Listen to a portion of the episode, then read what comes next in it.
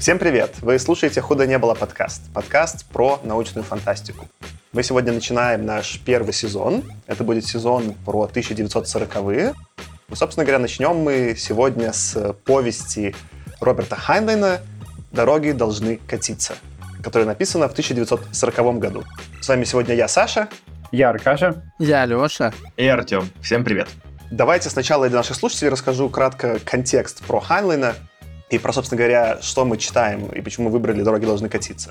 Сначала про время. Повесть 1940 года. Мы можем представить, в этот момент уже, в принципе, пишут тексты три, можно сказать, отца-основателей, или такая большая тройка фантастов. Это Кларк, Азимов и Хайнлайн. Довольно интересный контекст, что мы можем понять, сколько им всем в этот момент лет.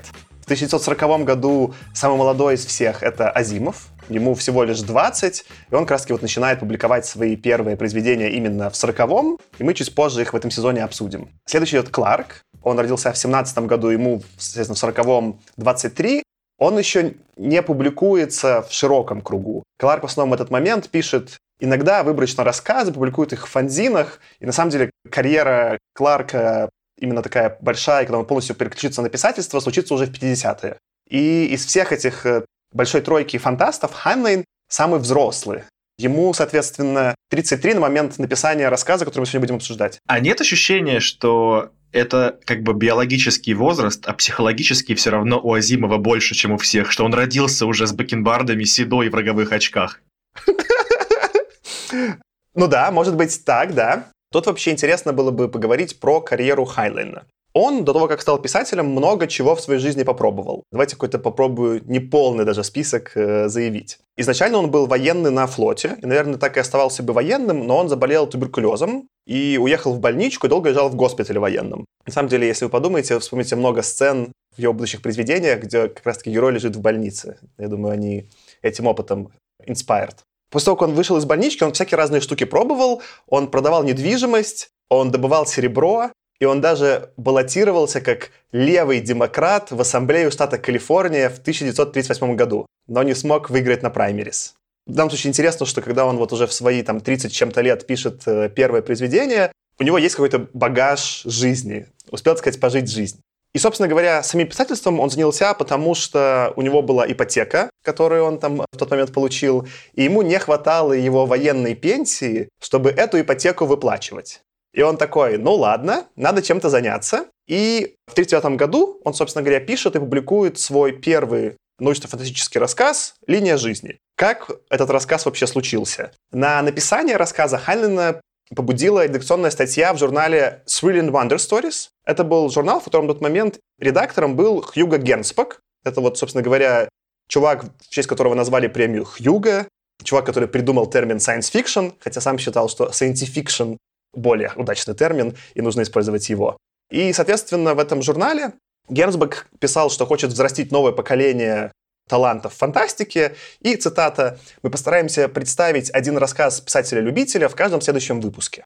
Конец цитаты. Хайнен прочитал такой «О, идея», и написал, он, по-моему, месяц у меня с своей женой обсуждал идею, придумал эту линию жизни, написал рассказ, но в итоге отправил его не к Хьюго Гернсбеку, а отправил его нашему любимчику Кэмпбеллу, потому что у Кэмпбелла rate в журнале был в два раза больше. За одно слово Гернсбек платил всего полцента, а Кэмпбелл платил доллар. Соответственно, отправил ему рассказ Хайнлайн, Кэмпбелл его купил, и на тот момент Хайнлайн заработал 70 долларов. Это я посчитал, если перевести в современные деньги, учитывая инфляцию, это примерно 1300 долларов по 2019 году. Я, кстати, после этого увлекся, мне стало вдруг очень интересно. Я пошел позырить, сколько сейчас платят в журналах, и посмотрел, сколько платят в Clark's World, одном из таких лучших, мне кажется, современных NF-журналов. Платят меньше, стали меньше зарабатывать писатели. Это будет прикольно, учитывая как бы саму реакцию Хайнена, жена Хайнена Вирджиния. По-моему, когда она написала в одной из книг, где она там то ли в предисловии, то ли она, в общем, упоминает про своего мужа, и она сказала, что когда он получил чек на 70 долларов за свой первый рассказ, легенда гласила следующее, что он сказал, начало цитаты, «Как долго длится этот рэкет? И почему никто не сказал мне об этом раньше?» Конец цитаты. Он много раз где заявлял, Хайнлайн, что какое-то писательство это было очень просто, и даже вот там, когда он позже займется juveniles, который ты так любишь, Аркаша, и часто упоминаешь, он часто заявлял, что он тратил на написание книг всего один-два месяца в году, а все остальное время тусил и делал то, что ему нравится. и он довольно в этом смысле был успешный бизнесмен. Собственно, вот с этого рассказа «Линия жизни», который был в 1939 году написан, и начинается карьера Хайнлайна, а сам рассказ открывает цикл «История будущего» Хайнлайна. Мы сегодня будем обсуждать другой рассказ из истории будущего, который называется «Дороги должны катиться». Это четвертый по дате написания рассказ Хайнлайна написан в 40 году, то есть всего лишь там через год после линии жизни. И это первая работа Хайнлайна, которая получила премию Хьюго, в данном случае ретроспективную. Соответственно, весь цикл «История будущего», он номинировался на лучший цикл всех времен вместе с основанием, вместе с э, «Властелином колец» Толкина. Э, ну, как мы знаем, и позже обсудим в эпизодах, победило основание. Но, в общем-то, это довольно важный цикл и для самого Ханлина, и для истории научной фантастики. Цикл довольно необычный, надо немножко дать контекст, учитывая, что мы сегодня будем его обсуждать. Остальные, например, циклы, которые, в том числе, номинировались на эту премию Хьюга специальную, они более классические, что ли. В них обычно либо есть какой-то один персонаж, который связывает все повествование. Ну, например, там вот есть цикл про Джона Картера с Марса, который тоже на эту премию однократную номинировался, где в каждой книге повествование идет про одного и того же Джона Картера. Ну, такое более типичное написание циклов. Либо, как у Азимова, например, в основании, произведения связаны все-таки какой-то конвой, там персонажи меняются, но есть вот эта вот э, новая империя, которую они пытаются построить, есть вот эта вот историческая канва, и вокруг нее движется повествование про попытку основания создать новую империю. Э, цикл «История будущего» у Хайнена не такой. В нем много произведений, и они все связаны довольно условно. Там иногда повторяются персонажи, но в целом это отдельно стоящее произведение. Они покрывают примерно с второй половины 20 века по середину 22 века историю человечества. Вот в разные кусочки этого таймлайна написаны разные произведения. А в целом Хайнлайн писал его примерно 10 лет. Основные вот произведения для этого цикла написаны с 39 по 41, и вот мы из них сейчас некоторые зацепим. И потом уже с 45 по 50 то есть где-то к 50 году он основную часть произведений закончил. И там в целом история довольно запутанная. Первый раз вообще такое упоминание этого цикла как цикла появляется у Кэмпбелла в 41 году в предисловии в публикации в Astounding Science Fiction, там такой есть график, что вот, собственно говоря, что уже написал Хайнлайн, что планирует, как будет выглядеть цикл. Проблема в том, что этот график не так никогда не стал финальным и не стал полностью каноном. Например, я нашел там, я вот можете наши слушатели открыть, в описании будет ссылочка. Я нашел три основных версии этого графика. Есть оригинальная версия 39 года от самого Хайнлайна, нарисованная от руки, и если там есть фотография обратной стороны, она нарисована на его предвыборном плакате, постере с его изображением как раз-таки для праймериз в 1938 году. Первая версия, которую зафигачил сам Хайнлайн, вот она сделана от руки, и в ней упомянуто следующее произведение. Lifeline, линия жизни, которую мы уже обсудили. Let there be light, да будет свет. Road Town, это то, что мы будем читать сегодня. Дороги должны катиться. В первой версии этот рассказ называется еще по-другому. Называется «Город дорог», Road Town. Requiem, If This Goes On, если это будет продолжаться, Coventry и Misfit «Неудачник». Это первая версия лично самого Хайдена 1939 года. Соответственно, когда уже в 1941 году график впервые публикуется у Кэмпбелла, там публикуется расширенная версия. Там уже вот можете открыть, если откроете ссылочку. Там примерно 15 уже различных произведений, и некоторые из них в скобочках — это планы. То, что Хайленд еще планирует написать, но не написал. Есть уже там то, что он к тому времени успел написать. Для нашего сезона важно, что тут впервые, кстати, упоминаются все три произведения Хайнлена, которые мы обсудим в этом сезоне. Первое — это «Дороги должны катиться», сегодняшний эпизод. Э, следующий эпизод, который мы обсудим, это «If this goes on», если это будет продолжаться. И последний упомянутым кусочком написано «Universe», пролог «Only». «Universe» — это первый кусочек пасынков Вселенной, и изначально в канон как будто входит не все пасынки Вселенной, а только там один абзац, который рассказывает, как создан мир пасынка Вселенной, если так, без спойлеров рассказать. И, наконец, есть версия 67 -го года, тоже версия графика истории будущего. Это версия, которая была опубликована, собственно, в таком самом большом сборнике со всеми практически там рассказами и повестями, который назывался The Past Through Tomorrow. У него нет какого-то русского издания, по-моему, в таком виде не издавали. Там, по-моему, 20 или 21 повесть целиком, Пасынки вселенной в ней уже фигурируют целиком, а не только пролог. Они теперь редконом добавлены ретроспективно в историю будущего. Но два произведения пропали. На самом деле в первых двух графиках, и в оригинальном самого Хайнлина, и в опубликованном в 1941 году у Кэмпбелла, там присутствует «Да будет свет» Let There Be Light рассказ, и присутствует рассказ «И построил он себе скрюченный домишко» and he built a crooked house, которые потом почему-то исчезают. Про домишко еще можно понять, потому что домишко не особо сильно привязан к, по крайней мере, там, с точки зрения мира, к остальным произведениям, но «Да будет свет» привязан, и это одно из самых пошляцких, что ли, ну, его называют такой рончий произведение Хайнлайна, и вот его то ли издатель не хотел, то ли что, но в какой-то момент его убрали. И он не попал в финальный список истории будущего. То есть, как мы видим, канон уже довольно запутанный, но есть примерно 20 основных повестей, рассказов, которые входят почти всегда. Но чтобы еще усложнить для читателей ситуацию, Хайнлайн позже стал переиспользовать уже после 50-х героев из истории будущего для других произведений, которые связаны очень условно с э, самой историей будущего. Например, Лазарус Лонг появляется впервые в «Детях Мафусаила», в там, ну, повести или там, длинной книге, и после этого про него есть целый отдельный вид книг, которые, по-моему, даже называют как миф, или вселенная как миф, которые как будто входят в историю будущего, но уже весьма это из позднего Хайнена весьма условно. Ну, это на самом деле все как бы уже довольно запутанно получилось. В общем, если хотите почитать э, сами историю будущего, то я бы на вашем месте ориентировался на сборник The Past Through Tomorrow. Кроме вот этих двух исключенных, это примерно то, что туда входит. Соответственно, мы в этом сезоне захватим три произведения. Сегодня обсудим рассказ 40 -го года «Дороги должны катиться». В следующем эпизоде обсудим, если это будет продолжаться, повесть тоже 40 -го года.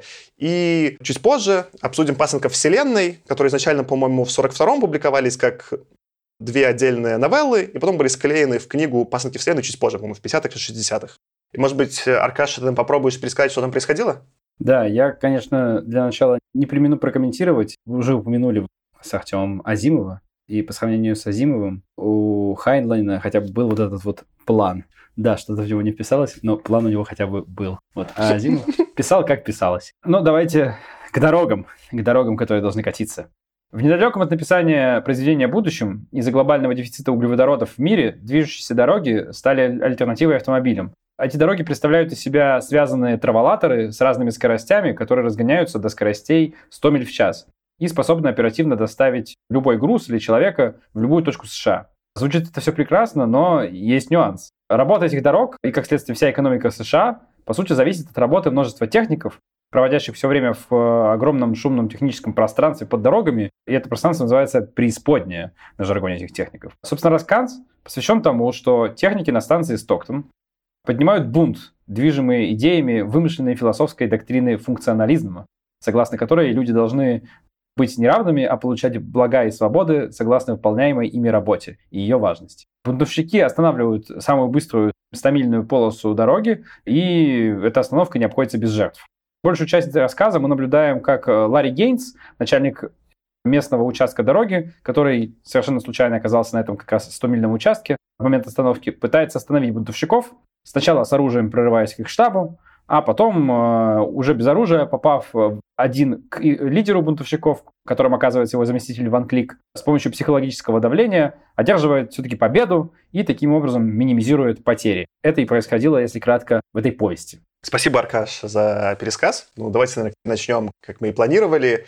Как вам будет первый мой вопрос? Может быть, ты, Тёма, начнешь? Как тебе? Ты просто немножко уже заявил сравнение Азимова и Хайнлина. С одной стороны, когда читал, было довольно-таки легко и в стиле вот этих всех первых рассказов того времени, которые были похожи по легкости повествования на анекдот. В конце анекдота как такового не произошло, там произошла, можно сказать, какая-то поучительная история в каком-то смысле. Но потом, чем дольше я задумывался о том, что я прочитал и почему, чем больше я начал готовиться к подкасту, тем больше понял, что ну как-то не зашло мне ни по одному направлению. Хотя надо признать, что если вот продолжать сравнение с Азимовым, заметно, что этот рассказ написал какой-то более взрослый человек. Ну, то есть я не могу себе представить 20-летнего парня, который бы написал про взаимоотношения с э, профсоюзами. Я потом про это немножко еще подетальнее поговорю. Класс. Э, может быть, ты, Леша, продолжишь? Как тебе? Ну, мне тоже показалось вначале, что это такой шуточный рассказ. Хотя, может быть, он такой и есть. Из примечательного очень понравилось постоянные отсылки к тому, что главному персонажу звонит жена, и он ее все время так да-да-да-да. Ну, то есть это такой фон, и действительно, это свидетельство того, что явно не молодой парень написал это. Сразу вспомнилось э, какой-то там эпизод «Крепкого орешка», когда тоже Он оставил жену висеть на телефоне и распереживался из этого. И там в целом метроном, чтобы мы понимали, что время идет и как бы ничто не стоит на месте. Ну, не знаю, в целом очень много таких э, ассоциаций всяких, но тоже не сильно зацепило, и мир мне кажется объемным. Вот как-то он слишком выдуманный. Меня, Леша, кстати, эта тема с женой в итоге возмутила, потому что по правилам театра ружье на сцене должно выстрелить, а оно не выстрелило. И я все ждал, чем это закончится, а ничем. Ну, давайте чуть позже мы обсудим уже так подробно этот момент, потому что, мне кажется, это интересное все равно наблюдение и отличие Хайленда от того, что мы будем дальше читать в этом сезоне. Аркаша, а тебе как в общих чертах? Не, мне в общих чертах понравилось скорее, просто в первую очередь, наверное, выбором темы, потому что в основном такая старая фантастика, особенно такого формата жанра рассказа повести. Из тех лет, мне кажется, это очень часто либо какая-то вообще развлекательная, шутливая история, либо это попытка какой-то hard sci-fi, какую-то философию там сложную толкать про выдуманные какие-то материи. А здесь это вписано именно в какой-то фантастический сеттинг, но это абсолютно живая и, и серьезная тема на самом деле, которую Хайн здесь поднимает. Мне вот этим понравилось. Скорее на сравнении с тем, что я когда-то давно читал из вот того далекого времени стыка 30-х и 40-х. Кайф. Я, наверное, тогда давайте закончу, отвечу как мне. Мне в целом понравилось. Но вы в некотором смысле заявили те темы, которые я хотел в этом эпизоде обсудить. Я попробую сейчас их немножко как-то сформулировать и, возможно, направить нашу дискуссию. Мои наблюдения про это произведение следующее. Я очень переживал, когда собирался его читать, потому что в целом я там в детстве довольно много читал Хайнлайна, и в детстве я не особо понимал, там, что из него ранний, что поздний. В целом мне заходило. И потом, когда уже к взрослым Хайнлайну возвращался, он такой местами довольно настырный пьяный дядька, кажется, да, и немножко это по-взрослому тяжеловато заходит. Но именно про дороги должны катиться, в итоге я остался доволен. Ну, не то чтобы какой-то вау, но доволен, вот и, я заявлю некоторые темы для обсуждения. Первое, что меня впечатлило, что Хайленд здесь заявляет все темы, которые потом будут присутствовать в его творчестве до конца карьеры. Это какое-то религиозное течение, новое, которое он пытается описать вообще как какой-то вид религии. Другие авторы даже не пытаются на территорию заходить, тот же, например, Азимов или Кларк, им это не особо интересно, или это максимум ради шутки происходит.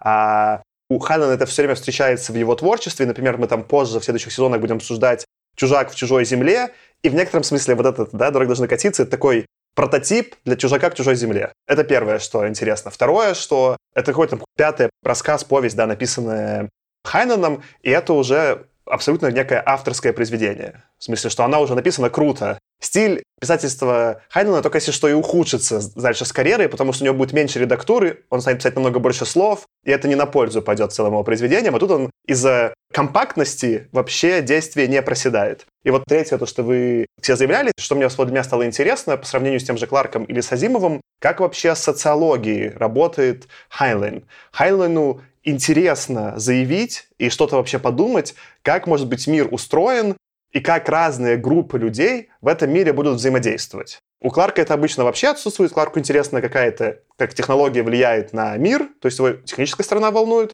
Азимова зависит, но обычно он какой-то придумывает головоломку, и дальше она такая совсем абстрактная, почти как какая-то физическая теория, которую он как-то обсуждает и пытается на мир применить. А тут видно, и это вот видно, если слушатели можете найти, вот открыть все-таки описание эпизода, найти этот посмотри, график, да, с различными рассказами из истории будущего, и там у него по столетиям расписано, что социологически происходит. Там в какой-то момент какая-то большая религиозная революция случается. Потом у него, кстати, он предсказал, он прикольно, это одно из самых прикольных, кстати, написано в 40-е, получается, а он предсказал, что будут crazy 60s, безумные 60-е. У него прямо это там прописано в графике как одна из отдельных вещей. И вот, наверное, про социологию, хотя я заявил последней, про нее первую интересно поговорить, что одно из таких больших недоразумений, вот еще такой немножко исторический контекст, что вот это название «История будущего», ее придумал Кэмпбелл. И вообще на него Хайнен обиделся и не хотел так называть.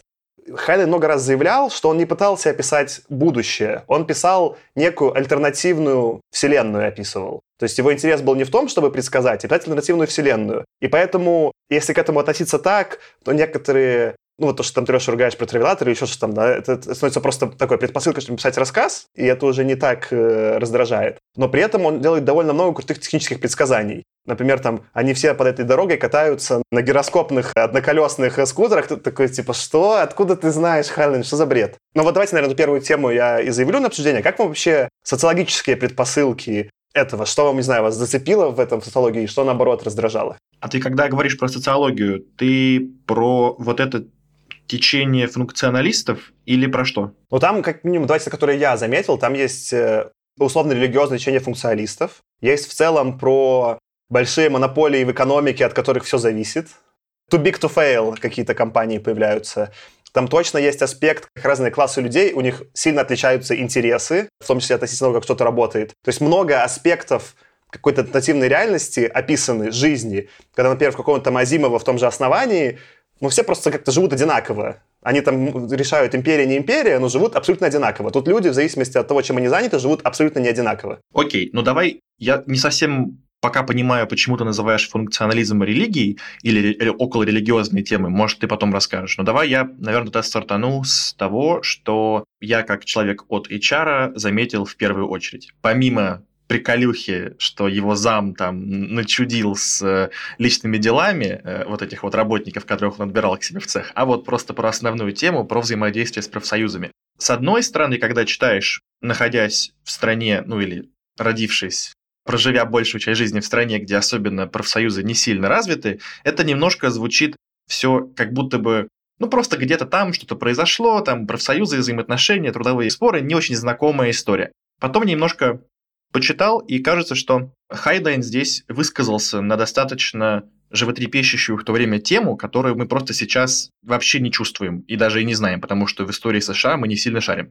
О чем я говорю? История эта была опубликована в 1940 году. Ну, предположим, что на протяжении 1939 года ее писал Хайнлайн. Ну, предположим, может быть, даже еще быстрее. Так похоже, что Хайнлайн таким образом прокомментировал ситуацию с рынком труда 1937 года, когда в США прошли забастовки в большом количестве индустрий. Это и автомобильная промышленность, сталь, электротехнические приборы, резина, текстиль в разных-разных индустриях. И ряд этих забастовок довольно-таки безжалостно были подавлены властями, но был один примечательный случай, что на конкретно заводах, которые производили автомобили, работники придумали новый прикол. Ну, я в кавычках это приколом называю, новую тактику. Они начали, по сути, оккупировать свои заводы. Ну, как бы захватывать их, да, occupy завод. И именно конкретно в автомобилестроительной вот этой индустрии эти забастовки закончились довольно-таки мирно при помощи переговоров. И требования ребят, которые бастовали, были удовлетворены. Кажется, что, ну, как будто бы Хайнлайн не очень лестно отзывается о такой попытке захватывания своих заводов, что в целом нормальная позиция, но просто вот так вот. И кажется, что будто бы ему больше близка позиция 1919 года, когда конкретно на бастующих пошла армия с пушками и завалили кучу людей и так далее. Хотя в то время, в 1919 году, рабочие просили, ну, совсем какие-то безумные вещи. Ха-ха, это 8-часовой рабочий день и минимальная оплата труда. Когда ты в этот контекст погружаешься, то, ну, действительно, Хайнлайн мог, по сути, сеттинг выбрать для своей истории любой. Он выбрал почти завод. Конкретно про взаимодействие с э, профсоюзом рассказал, хоть у них там не было официального профсоюза, но по сути мы же понимаем, что это было. И так далее. Вот и думай, о чем писал Хайнлайн, да, то есть тут есть идея про функционализм, тут есть идея про, типа, техническое средство, да, какую-то инженерную штуку про большие дороги, очень довольно глупую, как я понимаю, в техническом смысле, и так далее. Вот о чем писал он? Ну вот, наверное, похоже, что вот об этом. Спасибо тем, что поделился. Но я вот когда просто говорил про социологию, я пока даже без анализа, какая позиция была у Хайнлина, что хорошо и что плохо, это в целом то, что эта часть так продумана, какие интересы у разных групп людей и как они могут вокруг технологий, мироустройства и комьюта, ну, то есть еще поездок на работу, и то, что там люди переезжают в эти в suburbs, да, в пригороды жить и так далее, что вот много аспектов социальной жизни людей продуманы. Можно дальше там, вот ты, Леша, там заявляешь, насколько они там хорошо продуманы, насколько это серьезно, несерьезно, да, это отдельный разговор. Но для сороковых это очень мощно. Там обычно в сороковых пив-пив, пав-пав, куда полетели, корабль, все, погнали, да. А тут попытка, которая на мой взгляд, довольно удачная с точки зрения социологии, не очень удачная с точки зрения писательства, потому что это довольно картонно местами написано, но это отдельный разговор, да, что это в целом все продумано. И вот это меня зацепило, что я в 40-х такого не ожидал. Я ожидал какого-то намного более поверхностного повествования.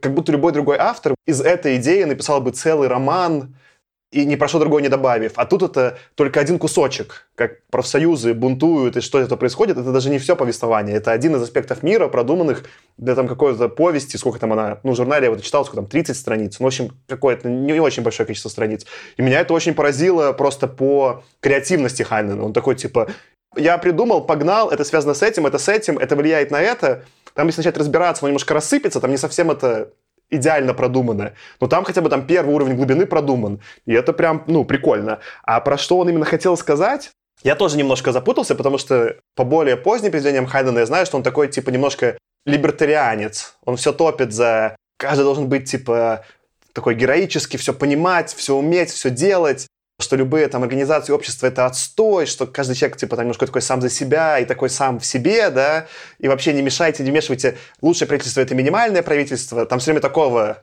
такого уклона гон дальше у Хайнлина ему близкий, да? А тут это не совсем так. Тут действительно как будто он в какой-то момент даже выступает на стороне большого государства или что с этим что-то делать. Ну, в общем, он не очень-то явно заявляет свою позицию по всему происходящему. И для меня, на самом деле, это даже сделало лучше произведение, потому что мне предложили какую-то социологию, типа что может быть все устроено, сказали, как разные группы людей в этой социологии про это думают. Кто-то считает, что это хорошо, кто-то плохо. Напрямую такой морали мне не пихали в меня. И вот э, это меня удивило в сороковые, в сороковом году. В смысле, что если бы это были там 60-е, 70-е, ладно, но в сороковом это удивительно. Мне вообще показалось, основная центральная тема — это вот сравнение, что важнее, hard skills'ы или soft skills'ы. Ну, как мне показалось, все произведение исключительно об этом. Потому что вот э, небольшие вставочки про то, как население переехало в окраины куда-то из-за того, что появились новые дороги, или про то, что это все произошло и на фоне каких-то проблем с нефтью и газом. Мне показалось, что это больше как зарисовки какие-то. Вот. Плюс еще, ну, они делают немного объемнее картину. Или вот, например, э, что он там добавлял, что у рабочих, у техников появился свой язык жестов, потому что было очень громко. Ну, то есть это интересно. Человек просто мимоходом добавляет таких деталей, которые делают картину более объемной. Но мне все равно показалось, что это больше такой размытый фон, на котором э, Highline показывает, что функционализм — это отстой. Вот мне кажется, Саша как раз про это и зацепил очень здорово, что из этого рассказа очень легко можно было бы написать роман, не наливая воды. Там вот ты просто опиши вот эти самые идеи, которые ты накинул, без нашего любимого описания пейзажей, да, там на 200 страниц. И, пожалуйста, отличнейший роман.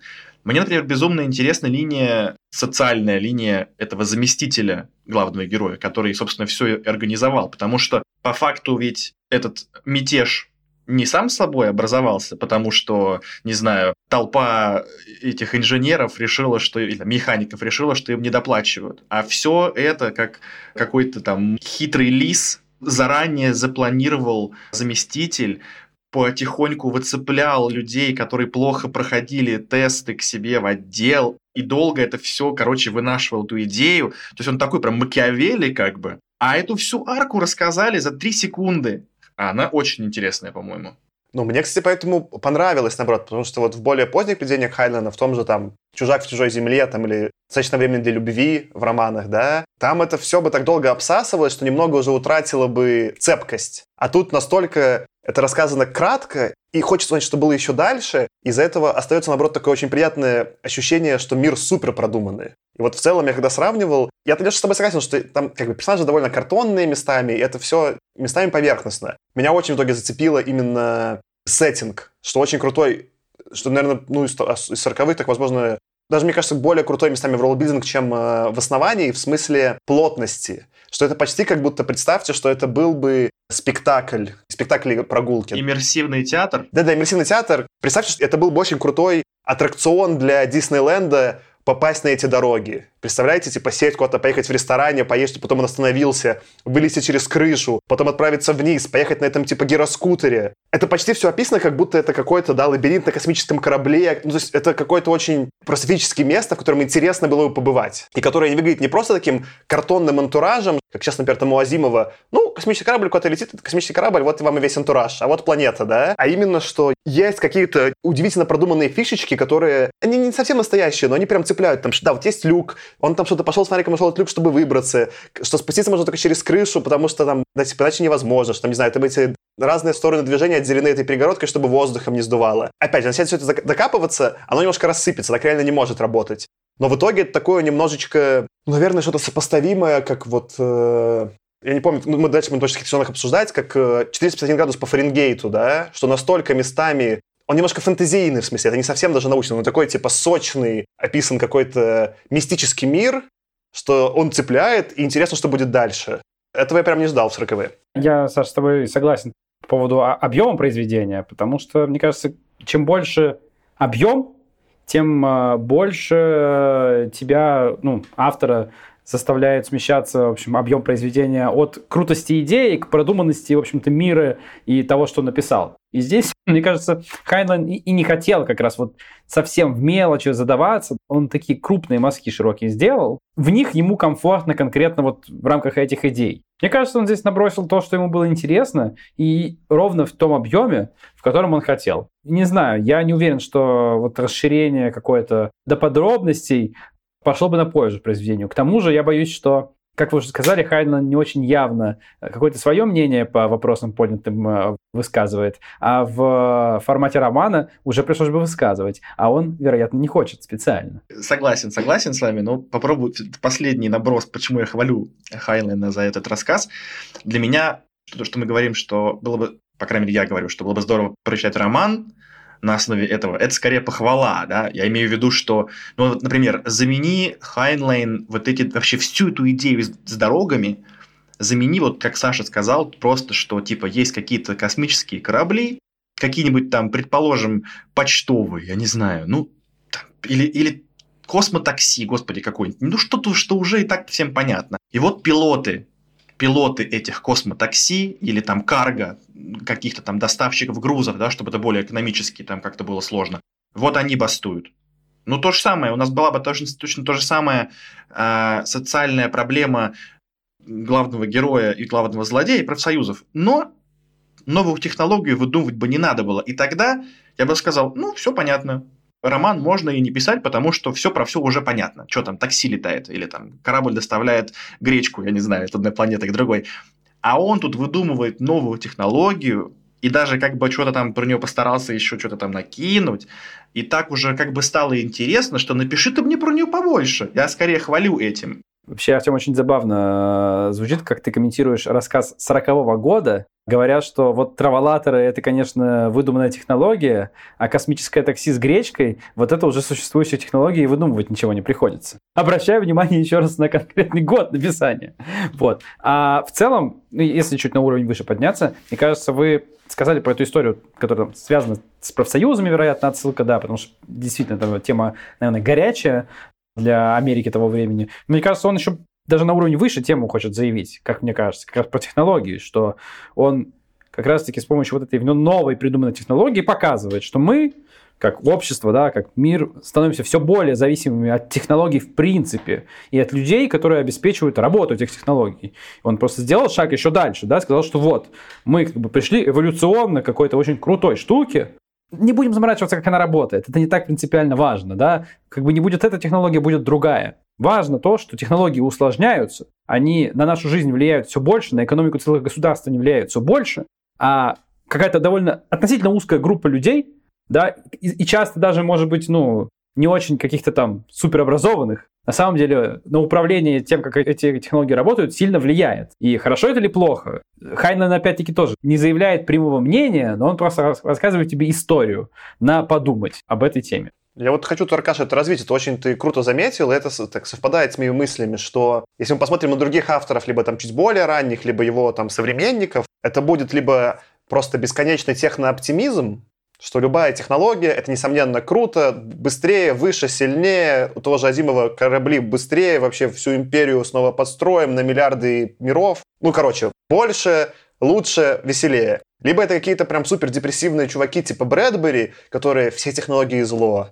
Вот раньше мы жили так жили, а теперь жить не будем. Хайнен делает следующий шажок, да, философский. Он говорит, а давайте посмотрим, как реально на какие-то аспекты социологии жизни людей в разных э, проявлениях повлияет технология. Например, в данном случае вот от нее появится зависимость экономического да, вида и социального. Я там тему больше там с религией сравнивал, потому что есть какие-то, да, наверное, функционализм это не совсем религия, но какими-то элементами проявления религиозными обладает. И вот это меня удивило, да. Я вот несколько раз заявляю в этот эпизод, что я в 40-е такого не ждал. В смысле, мы такого много, потом, когда доберем в следующих сезонах там до 50-х, и даже скорее 60-х, там этого уже будет много, такой контекст, да, типа, а что по факту технология означает для нас, что с этим делать, как с этим жить. Но 40-е это еще просто невероятный оптимизм, а тут не так, тут какая-то уже там первой степени глубина. Это прикольно. Мне еще интересно, если бы этот рассказ писал Азимов, например, а мы знаем про Азимова, что он очень плохо описывает мотивации людей. Мне интересно, чем бы он обусловил вообще этот конфликт. Просто у Хайнлайна все выглядит очень, хоть и минималистично, вот в этих социологических аспектах, но очень логично. Ну, то есть людей как некую там толпу, их просто постепенно, постепенно мариновали этими убеждениями, и вот они в какой-то момент вспыхнули. Там главный злодей, у него тоже какая-то мотивация изложена, что он там всегда был в тени, он там всегда был какой-то там надломленной личностью, завидовал, бла-бла-бла, и тоже постепенно-постепенно. Мне интересно, если бы Азимов пытался в 20 сколько там лет написать что-то подобное, как бы он это все объяснил? Ну, там что-то, да, да и там не важно, да просто они поссорились, короче, в туалете, не знаю. Это интересный вопрос, Тёма. Я думал про него, потому что вот как бы читая это, я не мог не думать про основание. Для меня это в целом, вот, чтобы дороги катились, это было первые, наверное, первый там повесть из общего цикла «История будущего», я до этого это не очень даже понимал, почему Хайнена номинировали. В смысле, мне нравится он как писатель, но не тот масштаб именно эпичности, чтобы сравнивать с основанием. А тут оказалось, что есть почему сравнивать. Есть точно какие-то похожие вещи Тёма. Например, этого главного там заговорщика, если не ошибаюсь, по-моему, заговорщик был, у него была фамилия Ван Клик говорящая. Также много всяких говорящих имен такого довольно дурацкого вида в основании, да, там не у всех, но у части персонажей. Это похоже, например. Еще что похоже, что характеры-то у людей не очень продуманы. Ну, тут есть какие-то намеки, там хотя бы жена ему что-то звонит, он там что-то задрала, там, дело, надо бежать, что-то там, дела-дела. Но в целом есть какие-то заявленные социальные аспекты, да, какие-то взаимодействия, но характеры у всех довольно одинаковые. Как таковых выпуклых людей еще нет. Есть как бы скорее толпа, и вот это тоже похоже между основанием и историей будущего.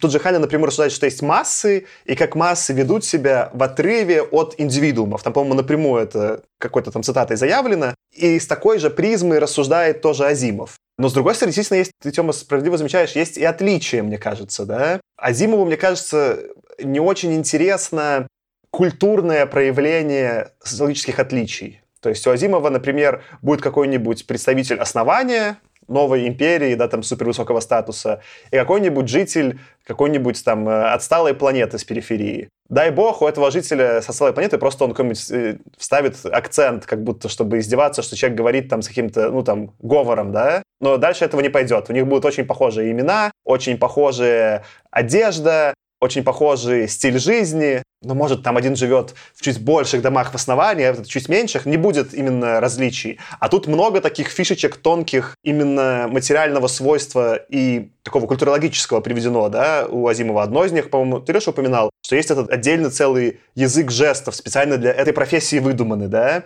что они одеты по-другому, там, этих, типа, кепочки, которые там какие-то специально все время описывают этих э, чуваков, и там какая-то там какого-то вида одежды, чтобы их было там заметно от этого функционализма, когда там они в темноте катаются. И, например, приезжает чувак из Австралии, а у них этих дорог нет, и он просто выглядит как, типа, просто чувак из сороковых, обычный. А у этого еще там есть, короче, по сути, мобилка у единственного, у главного инженера. Ну, не совсем мобилка, у него трубка, которую он ходит, втыкает в стенку, чтобы со всеми поговорить как по мобилке, что смешно, конечно, и немножко такая ламповая фантастика. Но опять же, да, какой-то такой статусный технический элемент, что у него у единственного мобилка есть. И вот таких элементов очень много представлено на очень короткой форме, и мне кажется, Азимов бы это не интересовало. Азимов на таком более бы улетел совсем абстрактно-философском уровне, где все просто через слова проговаривают, какие есть философские концепции, как они сталкиваются.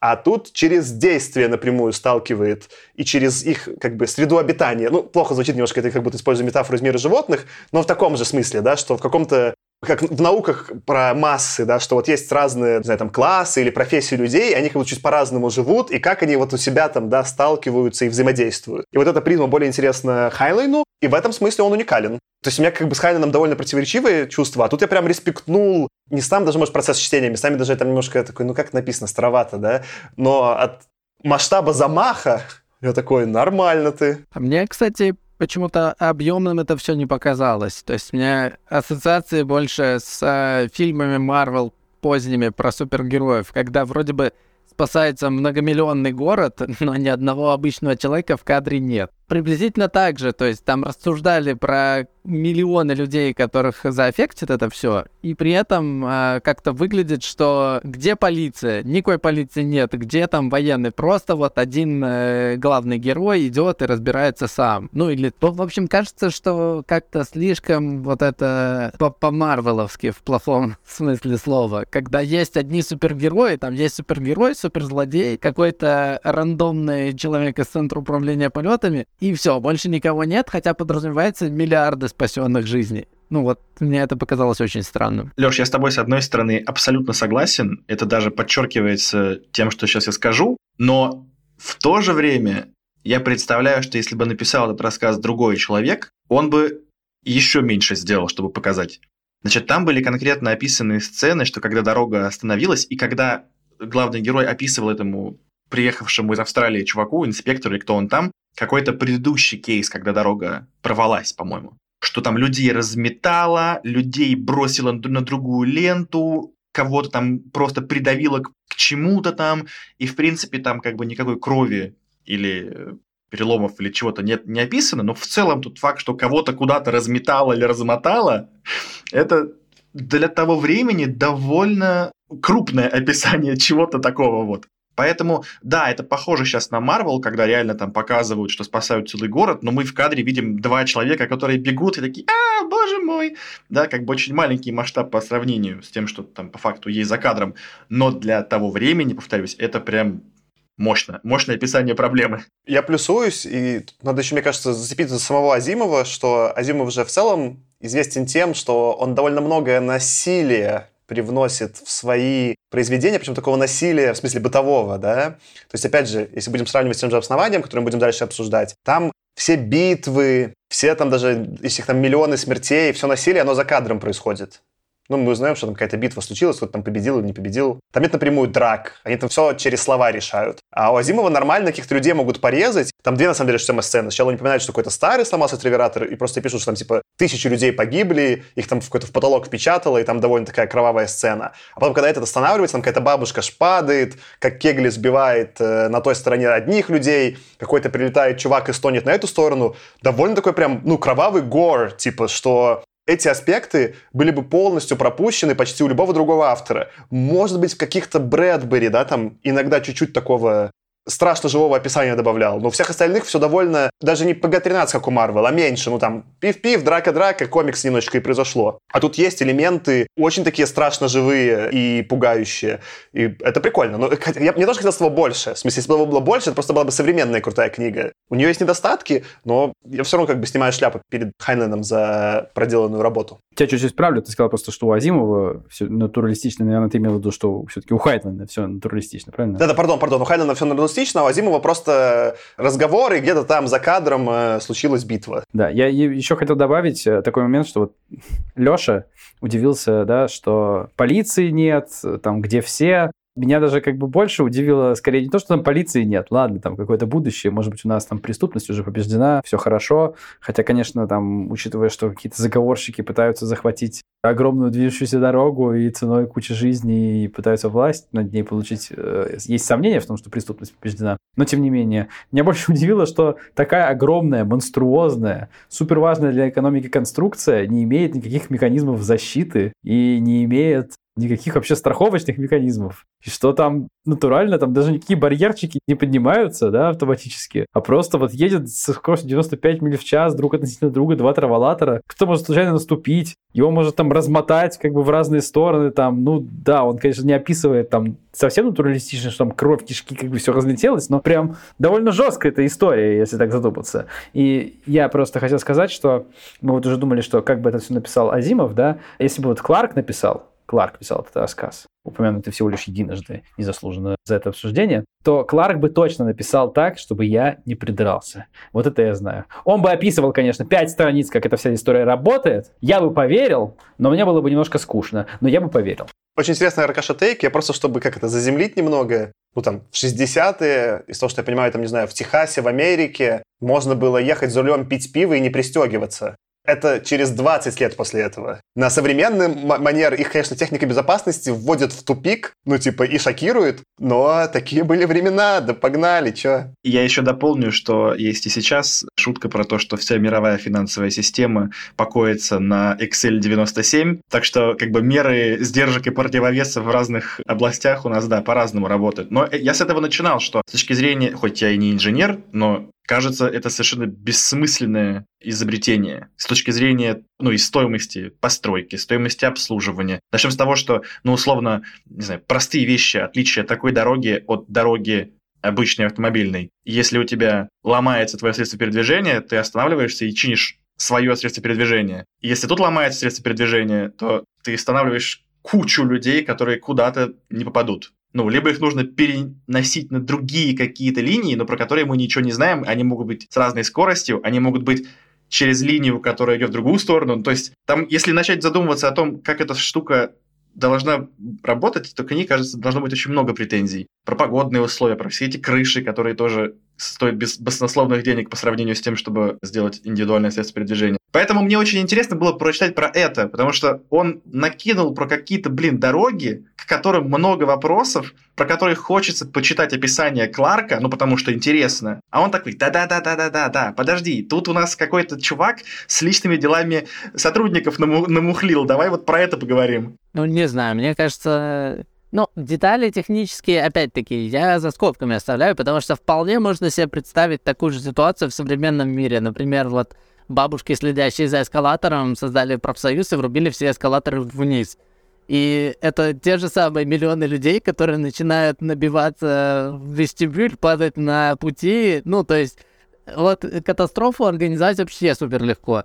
И как туда, кстати, попадет э, полиция, если эскалаторы работают не в ту сторону? Ну, то есть это то же самое. Про технологии, мне кажется, в целом интересное обсуждение, что все вот эти, да, движущиеся дороги, это скорее клише вот этой золотой эры фантастики, и сейчас немножко выглядит нелепо, но так, если задуматься, у этого есть современные технические последователи. То, что ты просто приводишь Тёма про машины, у машин есть ряд недостатков, про которые тут Хайнен хорошо заявляет. У них реально супер высокая смертность, очень низкая эффективность КПД в целом на расходование топлива. И это не общественный транспорт, это такой скорее личный транспорт. Он в итоге в Америке завершился из своей роскоши, но по факту это для природы, общего там эффективности транспорта не очень эффективная система. Для дальнего сообщения мне скорее ближе какая-то европейская система с поездами. По сути, движущими дорогами стали эти, как вот у них забегаловка, это едет до ресторан. По сути, в нашем мире это скорее поезд. Ты садишься в него и довольно высокой безопасностью, довольно много людей, куда-то далеко передвигаешься. И это такая вот одна альтернатива, которая случилась.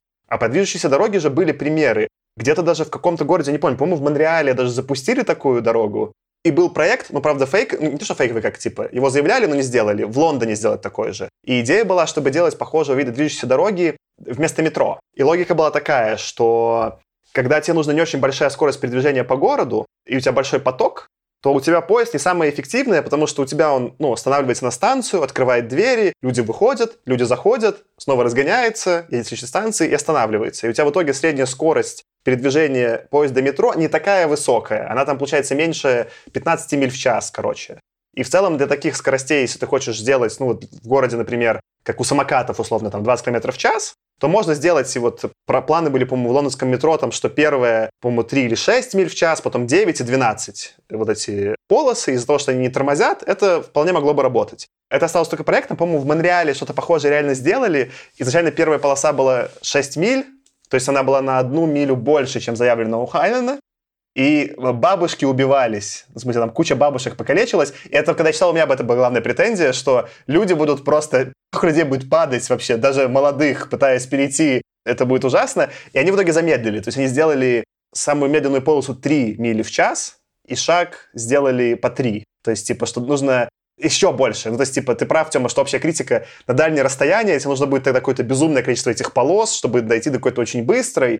И для... Там уж скорее нужен какой-то хайперлуп Элона Маска, чтобы на дальнее расстояние да, двигаться. Но на короткие в городе это могло бы в каком-то виде работать. Ну да, мне кажется довольно забавным, что сама эта идея, она раритет из, скорее, действительно старой-старой фантастики, такой 40-х, 30-х, 40-х, 50-х. Как минимум, я точно помню, что у Азимова в части произведений тоже такое было, с движущимися полосами по городу. А можно тут я просто клянусь, Аркаш, мы, по-моему, дальше будем обсуждать как раз-таки про Данилу Олива часть. Там, я не помню, там, по-моему, два основных романа есть. «Обнаженное солнце» и какой-то второй. Я не помню, в каком из них. В них точно присутствуют эти движущиеся дороги. Стальные пещеры. По-моему, как всегда, в «Стальных пещерах» э, эти дороги описываются. И тут интересно параллели провести к твоему вопросу, Тёма, между Азимовым и Хайлендом. У Азимова дороги — это просто сеттинг. То есть там по ним просто чуваки куда-то передвигаются, но может быть есть какая-то погоня, и он что-то там подумал, как погоню тогда уйти в таком городе. У Хайленда две следующие степени детализации. Какие люди дороги обслуживают, что если дорога останавливается, куда выбраться, какая стена. Ну, то есть описание, по крайней мере, неважно, насколько оно правдивое и удачное, но продуманности того, как вокруг такого явления, как дороги, выстроится большая какая-то социальная жизнь, намного больше. Это не просто, короче, фон. Это место действия. Аркаша, продолжай. Ты правильно заметил, то же самое, что я хотел сказать что вот вся эта, сама эта концепция с движущимися дорогами, на которые можно в любой момент, в любом месте вскочить, она, конечно же, сразу же убивается об э, бабушек, об человека на инвалидной коляске, человека на костылях, женщине или мужчине с коляской. Ну, в общем, об кучу людей, да, про которых сходу ты, может быть, не подумаешь, да, думая о, давай скажем это так, среднем американце. И вот это как раз, мне кажется, такая черта американской именно фантастики, потому что это такая черта американского городского планирования, когда ты делаешь ну, в общем-то, в принципе, городскую инфраструктуру для среднего американца, да, средний американец себе может доехать на машине, ну, если мы говорим про какие-то там 40-50-е, ну, ты так города и строишь, чтобы вот у тебя могут доехать на машине. А все остальные, ну, как-нибудь разберутся. Кстати, средний американец тогда, наверное, был еще меньше весел, наверное. Не знаю, кстати, хороший Скорее вопрос. всего, да. Наверняка да. Средний автомобиль тогда точно весил сильно больше, потому что, да, вы уже упомянули, что с безопасностью сильно хуже было в автомобилях. А ремней не было. Вот этот трехточечный ремень его же в конце 50-х только изобрели и ввели Кажется, инженер, который в Volvo в итоге работал, и в Volvo это первое появилось. Или в Вот. Saab, ну какой-то, да, типа это европейская компания. А или Saab, по-моему, первый, первый их, что ли, в свои машины целиком вставил. Ну, в общем, да, это была европейская штучка. Американцы, да. Да, господи. а в Америке машины строились всегда по принципу, что, ну, сделай машину потяжелее, чтобы, грубо говоря, ты когда ты столкнешься с другой, твоя была самая тяжелая, значит, как бы убился не ты. Но, к сожалению, это так не работает, и это поняли только уже сильно позже, что у тебя машина, наоборот, сминаться должна, а не быть цельным куском, потому что иначе тебя в кабине размотает. Ну, это ладно, это отдельная история. Ну и второе, как бы, да, то, что они американцы, я сказал, и то, что они молодые все. Ты уже упоминал о возрастах наших вот любимых нами фантастов. Они все молодые, поэтому о проблемах бабушки и, и- и даже женщины с коляской они не очень-то думают. Там даже это подчеркивается, что это главный инженер, он там супер ловкий, он там прям, этот за ним вот это в строении что-то щелкает, а тот влюк туда-сюда, ой, уже почти исчез, там это, это даже превозносится. Я еще думал в целом про технологии, да, когда мы уже сегодня в наши дни представляем какой-то там травелатор, мне кажется, у нас визуальный референс — это условный аэропорт, где вот там есть эти такие ускорятся дорожки, да, но если посмотреть иллюстрации, которые были вот и в Astounding Science Fiction, если вы читали в журнале, и если посмотреть на иллюстрации потом из некоторых там книжных изданий, то это не то, как это в 40-е им представлялось. Там что-то скорее монументальности Бруклинского моста. То есть там какая-то, ну, типа, очень много хрома, металла, то есть там нет же никаких компьютеров, ничего нет, то есть это полностью такой стимпанковский мир. Эти дороги как Empire State Building. Вот их пропорции. И это немного, ну, конечно, на наши дни еще более дико казалось, если вот это в такой представить, это дикое. Но, с другой стороны, если представить, такой больше какой-то биошок представляется. Ну, биошок и биошок, прикольно. Построили Рэпчер, Восторг, живут в нем.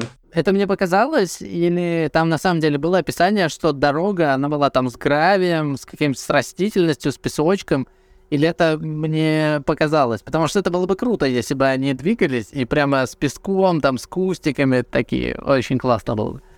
Ну, по-моему, было такое. Нет? Я не помню, там просто много описаний, я не все помнил. Я помнил только, вот, что там была эта забегаловка, которая ничем не отличалась. И он описал еще дороги, которые, они в итоге, там, кстати, так если докопаться, скорее всего, главная проблема была в последней миле. То есть им нужно было доехать до, по сути, какой-то ЖД-станции, от нее пешком, там, какие-то 5 миль идти домой. И это считалось, что как-то быстро можно было преодолеть, и все дороги работали. Там не очень-то последняя миля продумана удачно. Ты, кстати, спросил, Саш, типа, как мы представляем себе траволатор на тему аэропорта. Первое, что я вспомнил, это свой культурный шок, когда я в какой-то небольшой, ну, уже не рыбацкой деревушке, ну, это уже маленький городишко, но прям крошечный городишко в Испании, увидел траволатор посреди города, и он скорее мог бы быть как эскалатор, но он был сделан как без ступенек, а просто по диагонали шел вверх, и он выглядел вот реально как что-то из sci-fi, потому что да, конечно, траволатор в аэропорту – это привычная штука, эскалатор в метро – это привычная штука, а в каком-то крошечном городке, где нет ни метро, ничего, только просто один этот одинокий траволатор посреди каких-то, не церквей даже, а башен, бастионов 15 века, ты такой смотришь, а что ты тут делаешь вообще, друг? Ты не перепутал, не знаю, себя... Тебя, может быть, хотели в Барселоне хотя бы построить. Что ты тут делаешь вообще? Я еще хочу отметить, что вот Саша очень хорошую мне понравилась мысль, сказал, что действительно технологии будущего, фантастики прошлого это обычно какая-то огромная, монструозная, монументальная хренотень, которая на нас всех невероятно повлияет и будет ух. При этом действительно не так много вещей, которые думают, ну, про какие-то мелочи, да, про персональные даже часто мелочи. Поэтому вот это большая, огромная дорогища, по которой мы все катаемся. Мне кажется, наверное, склонность, по крайней мере, к такому была, и, возможно, поэтому никто из фантастов так и не предсказал мобильный телефон, э, про который очень любят часто вспоминать, говоря о фантастах и о футурологах. Но подождите, подождите. А как же Азимов, который придумывал бесконечные атомные открывашки для консервных банок в основании? Это что-то очень маленькое. Это ты дело, что как бы это же не новая технология, это, это как бы старая технология с припиской атомная. Самозатачивающаяся, ты что?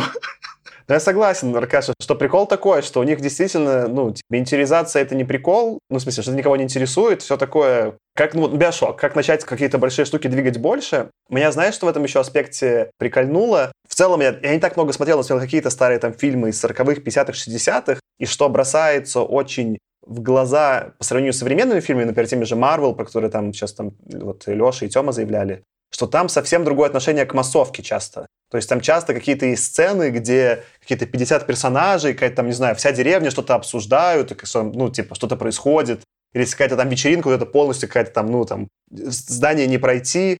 Совсем по-другому отношение к повествованию про массы людей. И вот тут тоже это, с одной стороны, технологическое, что Аркаша заявил, с другое дело про людей, когда в целом вот это описывается, как у них собрание, там какой-то вещает чувак с профсоюзов, что-то ему там чуваки орут, поддакивают, да, это не совсем в каноне современного кино и фантастики, она более индивидуалистская, что вот есть герой, и мы только про него ведется повествование. А тут прям есть такие, ну, прям сцены большой-большой массовки. И это любопытно, в смысле, отличает. Мне скорее чем-то было вот, наверное, современного я такое смог одно такое вспомнить, где была попытка, она, кстати, тоже не очень хорошо сработала. По-моему, в последней части от Нолана Темного рыцаря, который Райзес, там они что-то в каком-то суде собираются, там что-то, там кто-то из них там судит Гордона, то есть, ну, такая, да, сцена скорее какой-то социальной большой революции масс именно. Вот тут такой аспект присутствовал, он был прикольный. Я еще подумал, мне показалась э, такая соседняя тема, не вдохновлялся ли вот этой повестью Алан Мур в своем творчестве, который сделал «Хранители» и который сделал «V for Vendetta». «V for Vendetta», там же они прячутся в лондонском метро, все время какие-то у них передвижения под землей, да, там они какую-то готовят революцию, такая параллель, чем-то похожая.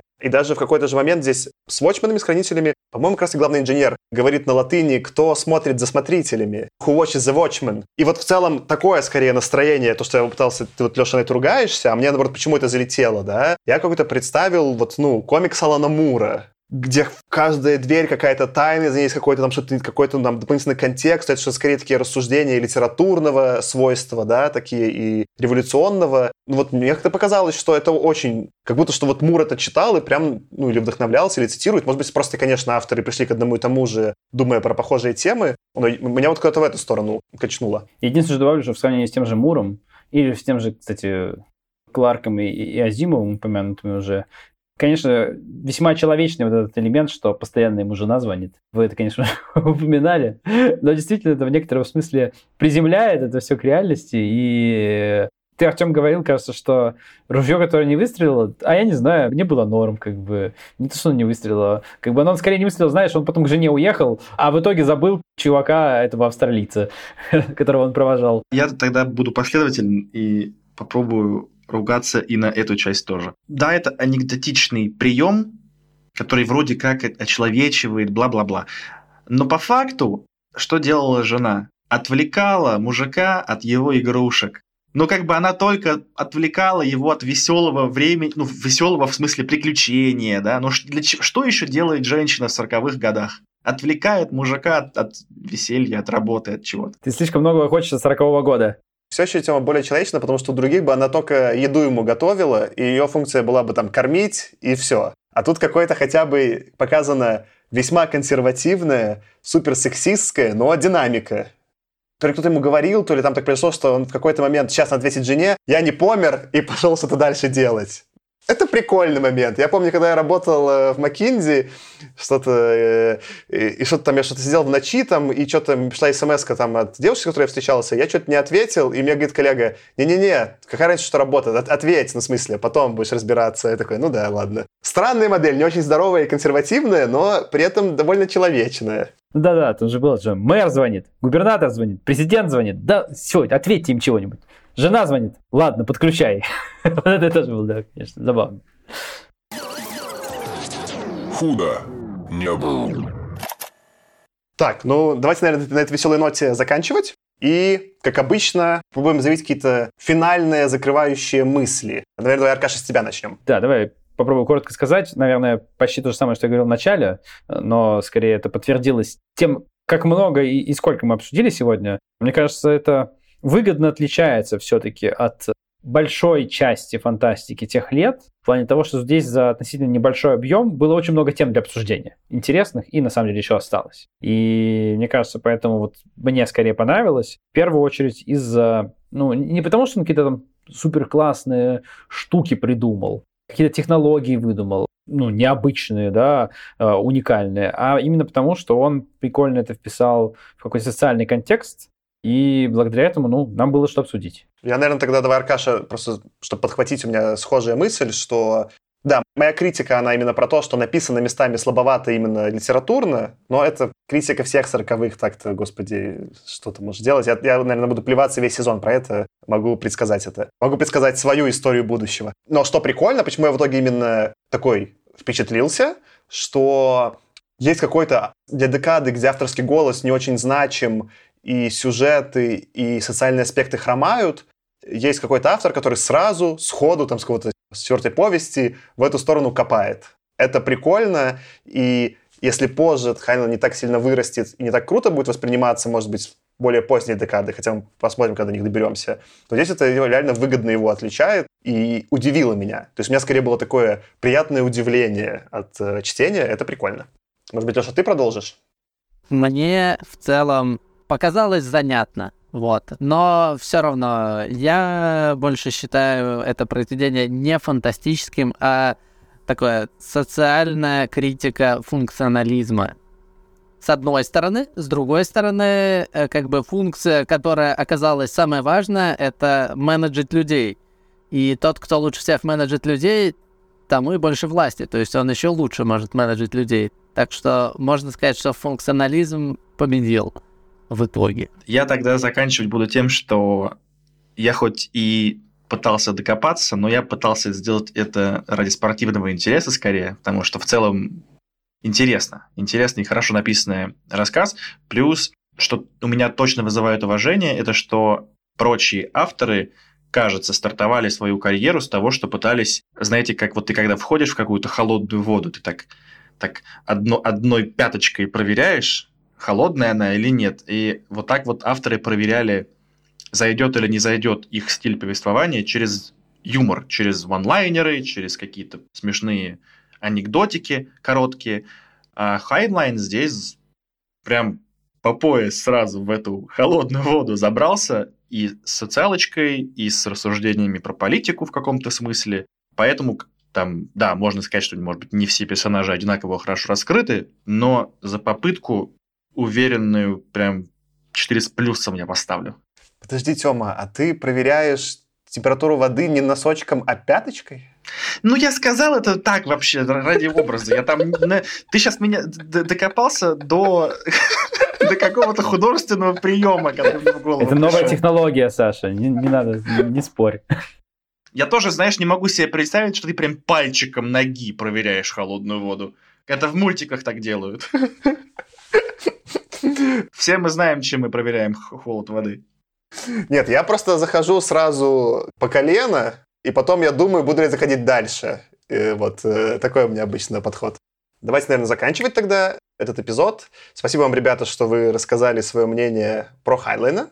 Собственно, вы слушали «Худо не было» подкаст. Это первая, но не последняя книга Хайнлайна, которую мы обсуждаем. Вы можете посмотреть наши эпизоды, которые будут выходить у нас дальше. И там много и повестей Хайнена, например, вот из ближайших у нас будут пасынки вселенной, и если это будет продолжаться, а в будущем смотря когда вы слушаете и как далеко это будущее будет находиться, мы надеемся почитать, по-моему, у нас в списке еще был, который мы хотели обсуждать, «Двойная звезда», «Звездный десант», «Чужак в чужой земле», «Луна суровая хозяйка». Если любите Хайнена, можете эти эпизоды поискать. А пока спасибо, что нас послушали. С вами сегодня был я, Саша. Аркаша. Леша. И Артем. Всем пока-пока. Пока! Пока. Love.